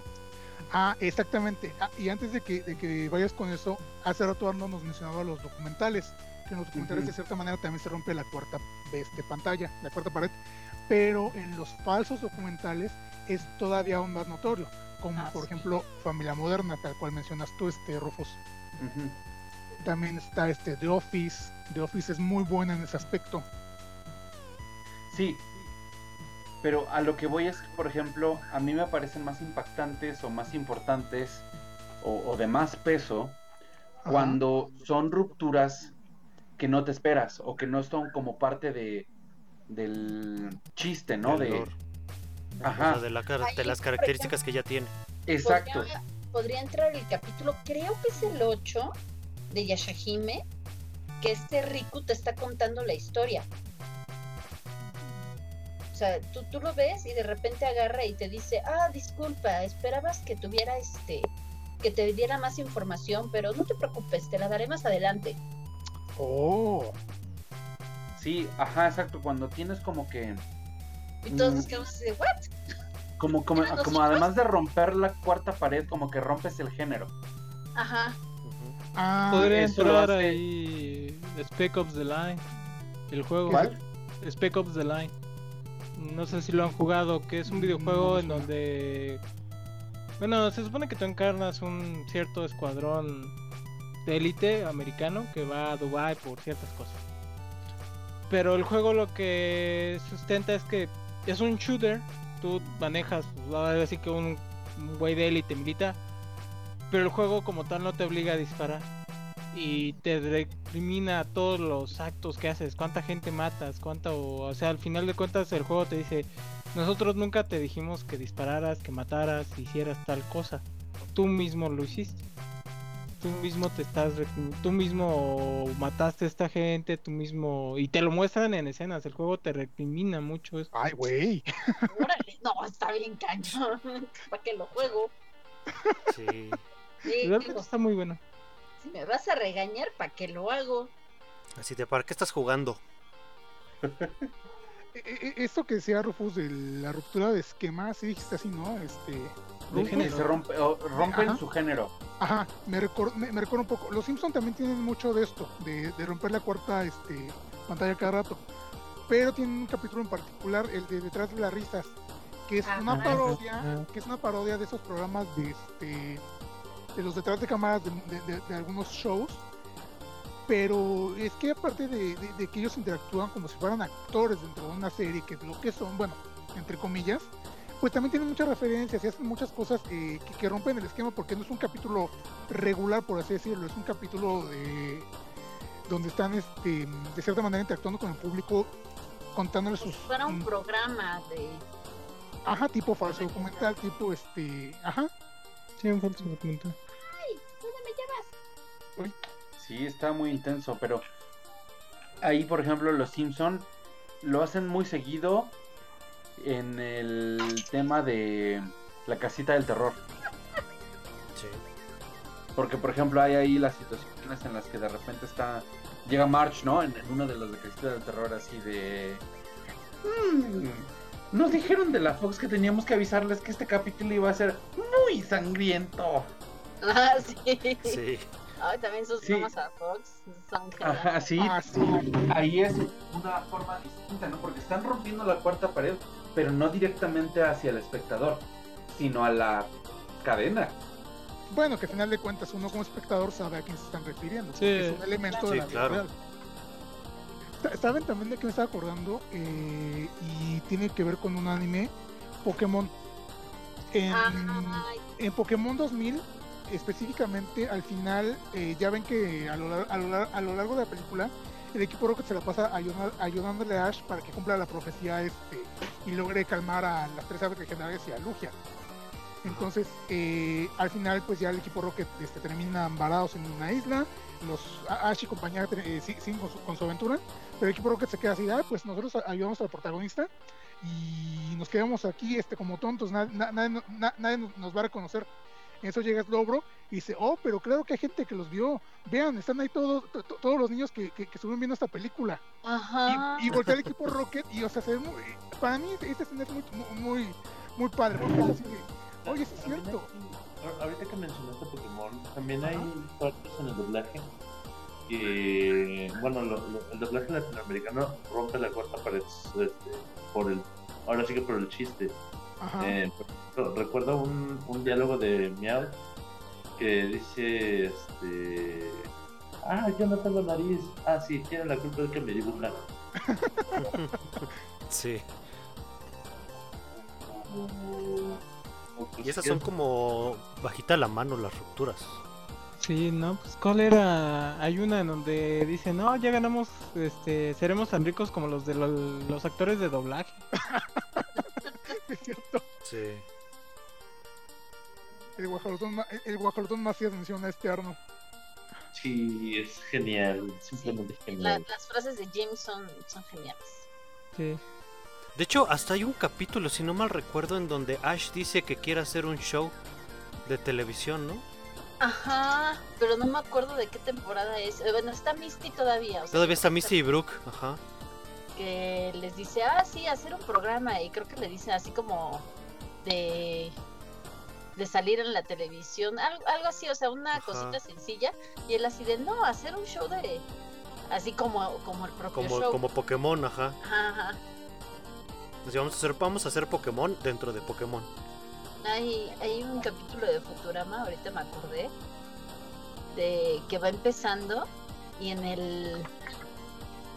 Y abajo de cuando sale lo de Futurama te dice, no, no es el capítulo del perro muerto. Ah, ya, sus entradas, ¿no? Que tienen este varios como mensajitos, es a- lo que te refieres, ¿no? Ajá, pero me acuerdo mucho de ese, del de... Ay, es- este no es el capítulo del perro muerto, ¿eh? Es tan triste. Eh, sí. Sí, sí, mucho. Eh, volviendo a lo que mencionaba Rufus hace rato con, con WandaVision, pues bueno, me imagino que ya todos quienes lo vieron o quienes no, no- no vieron el show eh, saben que está influenciado por distintos programas de televisión de varias épocas. Oh, sí, cierto. Tienen su referencia de Malcolm. Malcolm es una joya en este, en este género de, de- de interactuar con el espectador. ¿Por qué? Porque Malcolm se la pasa hablando con, este, con nosotros como espectadores. Entonces, eso es muy chido porque pues sigue dentro de su mundo, dentro de su trama, dentro de su guion, pero se toma momentos para explicarnos y, pon- y pon- ponernos en contexto. Y eso a mí me recordaba mucho, eh, no sé si ustedes recuerdan, tal vez tú no, Isma, tú, tú estás muy chico, pero, pero en, Salva- en Salvados por la Campana, este Zack también tenía mucho, mucho esto de, de interactuar con, Ni con espectador. es. Sí, es un programa viejísimo. Eh, Yo- Nada de eso, ¿Ya ¿eh? sabes cuál pensé que ibas a decir? ¿Cuál? El manual de Ned. También. este Ah, también, sí, cierto. Está la Secu, Malcolm y el, el este, ¿qué les dije hace rato? Los años maravillosos y Clarisa, Oh, cierto. Cierto, Clarisa también. completamente eh, todo el tiempo era era eh, interactuar con el con el espectador. Y de hecho a mí lo que me daba risa en Salvados por la Campana era que de repente, eh, así como podía empezar un segmento con este stack hablando directamente al público, de repente podía pausar el tiempo entre comillas, literalmente decía eh, corte, todos se quedaban quietos, todo- todos los demás pers- per- personajes se, se quedaban quietos a su alrededor y él tenía un soliloquio, se ponía a, a divagar y a decir, oigan, pues creo que le estoy cagando, creo que estoy teniendo este, una serie de decisiones que no debería y creo que es el momento perfecto para este volver a, retomar este bueno para rectificarse de, cualquier situación eh, eh, que, que, estuviera pasando. Entonces a mí se me hacía muy chistoso porque yo no lo entendía en, en ese entonces. Ya hasta muy tarde fue cuando me di cuenta que era así como de ah está rompiendo la cuarta pantalla no, no me había dado cuenta pero son detalles que, que, que a lo mejor cuando somos niños y vemos ese tipo de interacciones no nos cuadran y hasta nos pueden llegar a sacar de onda que veamos o no sé, a, a, a mí Que me te estén hablando. Ajá, Sí, claro, de, de- de igual a mucha gente la sacó de onda, mucha gente hasta se emocionaba de que eh, su personaje favorito de televisión o algo así se estuviera dirigiendo a él. También, también este, eh, eh, estaba pensando en programas eh, latinos o de México. En Valentina, en el diván de Valentina, esta Va- Valentina siempre le- le- empezaba contándonos su historia, su, su drama de, de la semana. Y, y esto de cierta manera también estaba padre. Sí. había un programa de, de la barra de, de Canal 11 que era este sobre investigadores secretos que también tenían esta esta misma este ¿cómo se llama? Eh, interacción con el público porque a lo largo del show te, iba- te- te iban soltando como pistas y tú tenías que irlas este, juntando y recabando para resolver el misterio en turno digo no sé si lo llegaron a ver ustedes es ya Shelby Woo. Shelby ¿Qué Woo es oh, cierto. Oh, Shelby sí. Woo era un programa este, de una chica mm, chinoamericana que era la nieta del, del dueño de un hotel. Entonces este, iba a la preparatoria, luego tenía así ayudando al- a, los huéspedes. En total, muchas situaciones así, ¿no? Y el rollo con ella es que siempre ocurrían como que eh, crímenes, ¿no? A su alrededor. Y ella se encargaba de, este, de investigarlos. El punto es que en algún punto, eh, hay como dos o tres puntos dentro de cada capítulo. ¿Quieres En dejar los- puntos? Es que el punto y el punto y es un punto que tiene un punto adentro y rompió la cuarta pared del punto Y vibró, el punto vibró. y le movió las con la mente. Lo importante es que en diferentes momentos de la transmisión del programa se detiene todo, así como, como dicen, y empieza a... Le cuenta al espectador las pistas que ella ya encontró. En, Ah, el, sí, pu- en el momento en el que ocurre, digamos, ese hallazgo, lo menciona, pero después, casi casi al estilo de, de Steven en las pistas de Blue, se detiene, mira la cámara y dice, ah, no, pues ahora tenemos este crimen, ¿no? Y yo sospecho de tal, porque le encontré tal pista, ¿no? Pero tal otra persona también dijeron que estaba ahí, ¿no? Y tal X tercera persona tiene motivos para haber este cometido el crimen. Pero pues vamos a ver cómo se resuelve esto. Y el capítulo continúa después de eso. Hablando de Steven, en Steven Universe, en la película, cuando, o- cuando recuperan este digamos sus memorias, esta amatista dice, oh, mi desarrollo de personaje. Es cierto. Ay, ay, ay. De hecho, también recientemente me estaba acordando, hay una película de Netflix que también este, hace rupturas de la cuarta pared, que es la de Nola Holmes. Ah, cierto. Ah, Esta- con. Millie Bobby Brown, ¿no? Exactamente. Sí, sí, sí. Y hace exactamente el mismo efecto de que pone en pausa todo y, Y te habla directo. Y aparte está bien chingona, sí, sí me gustó mucho. Esa es muy, pero muy buena la ¿Sabes interacción que tiene. qué- ¿Qué otra película? Creo que también recuerdo que tenía esa misma situación. Amelie. Sí, Oh, es sí, cierto. cierto.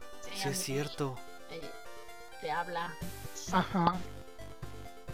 Digo, la película es hermosa y, y aparte este elemento le agrega e- e- esa intimidad porque a veces esta ruptura te da esa confidencialidad, esa, bueno, dependiendo del personaje, porque en, Te, en genera pertenencia. Ajá, en, en el caso de Amelie sí, sí te mete mucho en su, en su mundo, sí te mete mucho en esta en esta trama, eh, en estas situaciones por, en, es- estas situaciones por, por las que ella, ella está atravesando y es bastante este bastante chido precisamente lo que dices tú Mem, este es, es- ese sentido de pertenencia de, De inclusión, digamos. Ajá, ajá, exactamente.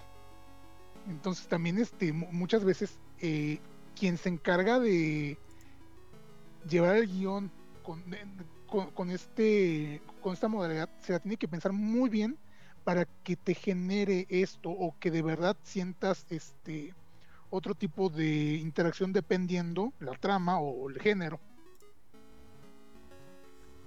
Sí, es bastante, bastante. Y creo que, creo que eh, realmente si, si buscamos todas las referencias, es más, hasta en Spider-Man hay, hay rupturas de la cuarta pared. Sí, digo, Estaba ya, recordando. ya lo mencionaba esta Atena que en, en cuanto a los cómics, pero me, me imagino que tú te refieres ya a este a qué películas o serie. En animación, si no estoy mal. Fue la rupt- hubo rupturas. No recuerdo en cuál de las versiones, pero si no estoy mal hubo rupturas en Spider-Man. Oh. Pero, chicos, ¿qué creen? No. Como bien dice Mike, ese sonido de frikis en negación señala el final de este podcast. No. Pero no sin antes, vamos a definir los temas de la siguiente encuesta. Pues yo les había propuesto ya en la semana un par de temas que no sé qué les parezcan. En primer lugar, Ah, ajá, ah, ok.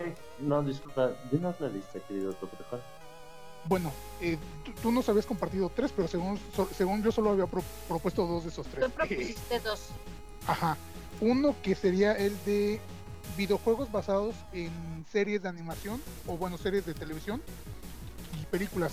Eh, ya ven que pues de repente cuando una serie tiene como que mucho mucho punch, le sacan un juego que a lo mejor es innecesario o a lo mejor es muy bueno. Pero, Claro, como el de las tortugas ninja. Igual con las Como películas. ¿Cuál? Freddy Krueger. Ajá, igual ta- ta- también hay películas que se aprovechan de su éxito para sacar videojuegos y a veces son buenos, a veces son malos. Entonces ese es un tema que, eh, que me gustaría eh, que tratáramos, los videojuegos que, sa- que, que salen a raíz de películas o series. Y el otro es cuando ciertas celebridades llegan a tener una serie animada, un cómic, un algo basado en ellos, porque pues Las también aventuras de Jackie Chan. Ajá, algo por el estilo. Entonces, yo al menos estoy proponiendo esos dos temas de momento. No sé ustedes qué, qué propuesta tengan, que...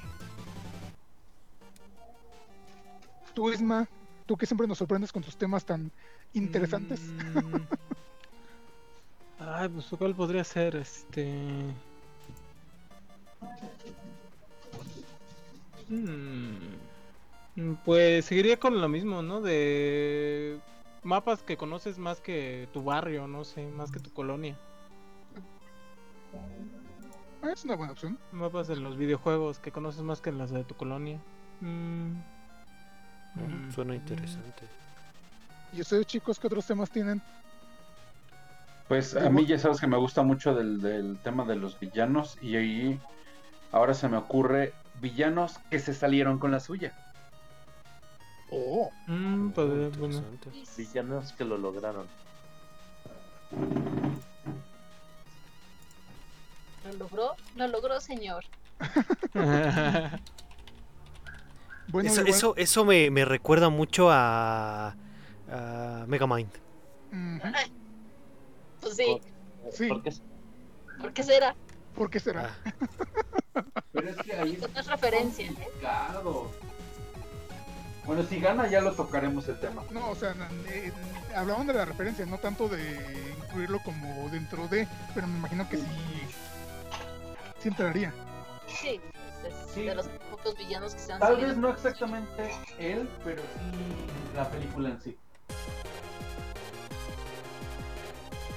Bueno, de todos modos, este, gente que nos está escuchando y que escuchas, si ustedes tienen algún otro tema que sugerirnos, pues ya saben que la encuesta va a estar este, ahí en el grupo de Facebook para que voten o para que agreguen más temas.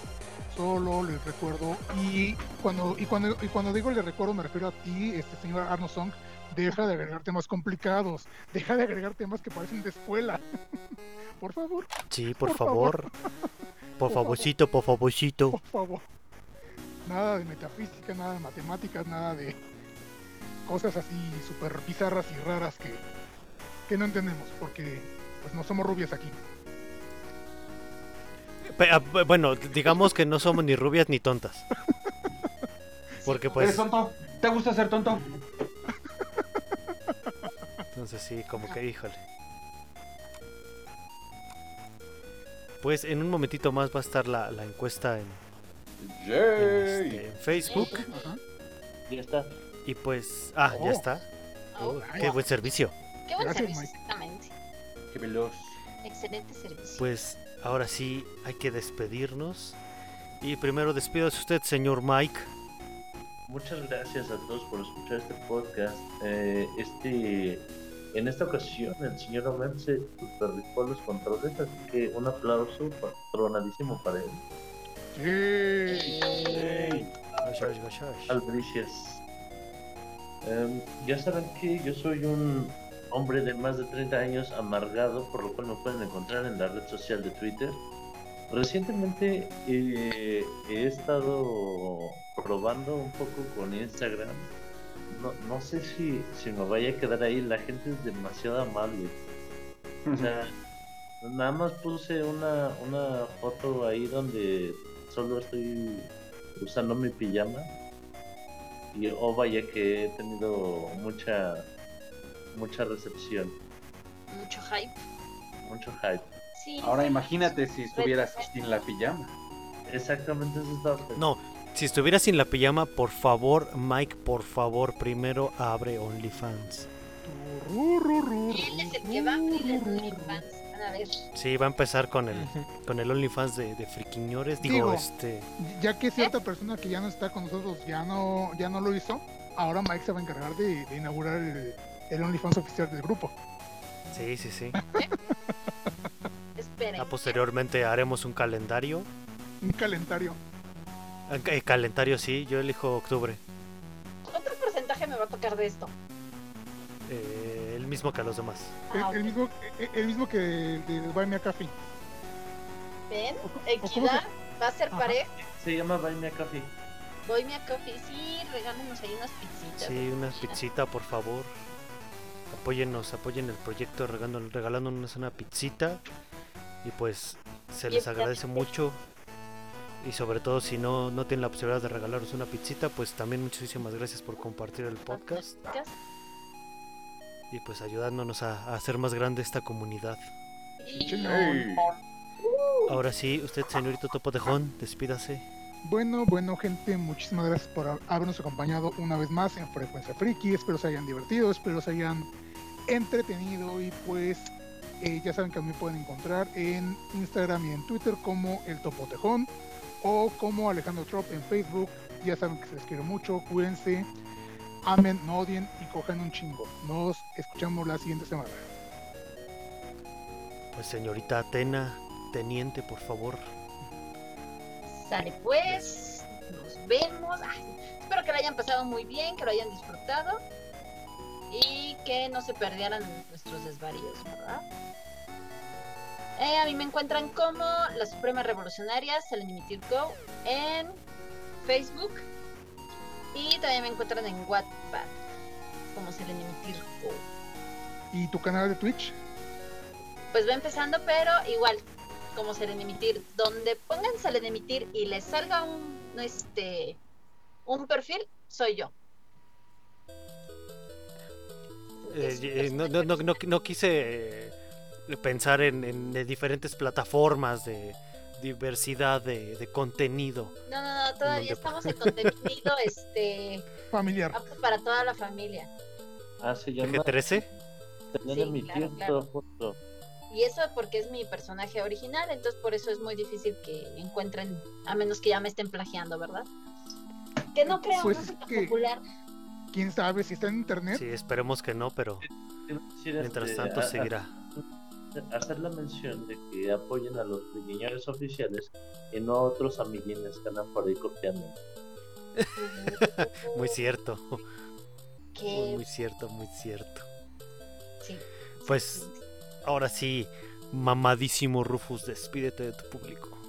Pues bueno, muchísimas gracias a todos por habernos sintonizado en esta emisión de primero de abril. Y les recuerdo que a mí me pueden encontrar en redes sociales, eh, Instagram como Rufus-Rustram y en Twitter como Rufus Rustram y en Facebook como Rufus the Horned Kangaroo. Now, bueno que es international. Horn y no de Horny. Sí, horned. Sí, y pues bueno, nos sí. vemos la próxima semana. Hablando del tema sí. que ustedes elijan. Nuestro invitadísimo de honor, el pequeño Song, Ah, despídete de tu público. Oh, ya, gracias. Este, pues muchas gracias a la gente que me vio y muchas gracias a ustedes por invitarme otra vez a hablar con ustedes. Siempre es divertido platicar y reírnos un rato.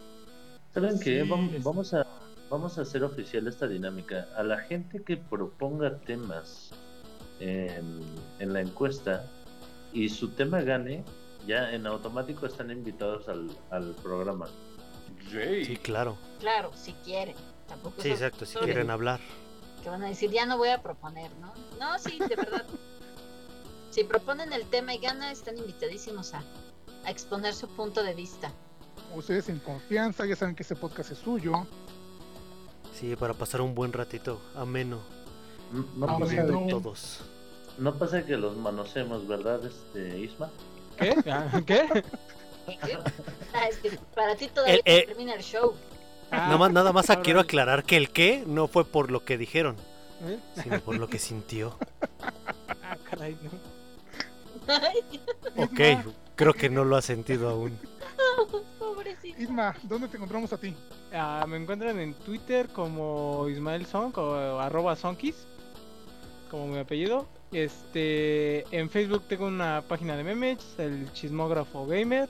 Tengo un canal yo de soy- Twitch que es este, ay, ¿cómo se llamaba el canal de Twitch? No me acuerdo. Son Este, 64, son, ¿no? son guion bajo 64, sí, es cierto. Ah, pues, pues yo soy Omen Rodríguez, así me pueden encontrar en Facebook o en Instagram. Y pues como siempre, hacemos este podcast con todo, todo el cariño del mundo. Recuerden que tenemos el grupo de Facebook, la página de Facebook, Tenemos Instagram. tenemos Instagram, el podcast siempre se transmite en vivo a través de Mixler y de Twitch. Y también lo pueden escuchar ya grabado en Spotify, Anchor y YouTube. Y pues muchísimas gracias por, por escucharnos. Eh, muchísimas gracias por compartir el, el contenido y por eh, hacer que siga creciendo esta comunidad. Y pues nos despedimos, se les quiere muchísimo y esta fue la frecuencia friki de los friquiñores. Digan adiós. Adiós. Adiós. adiós. adiós.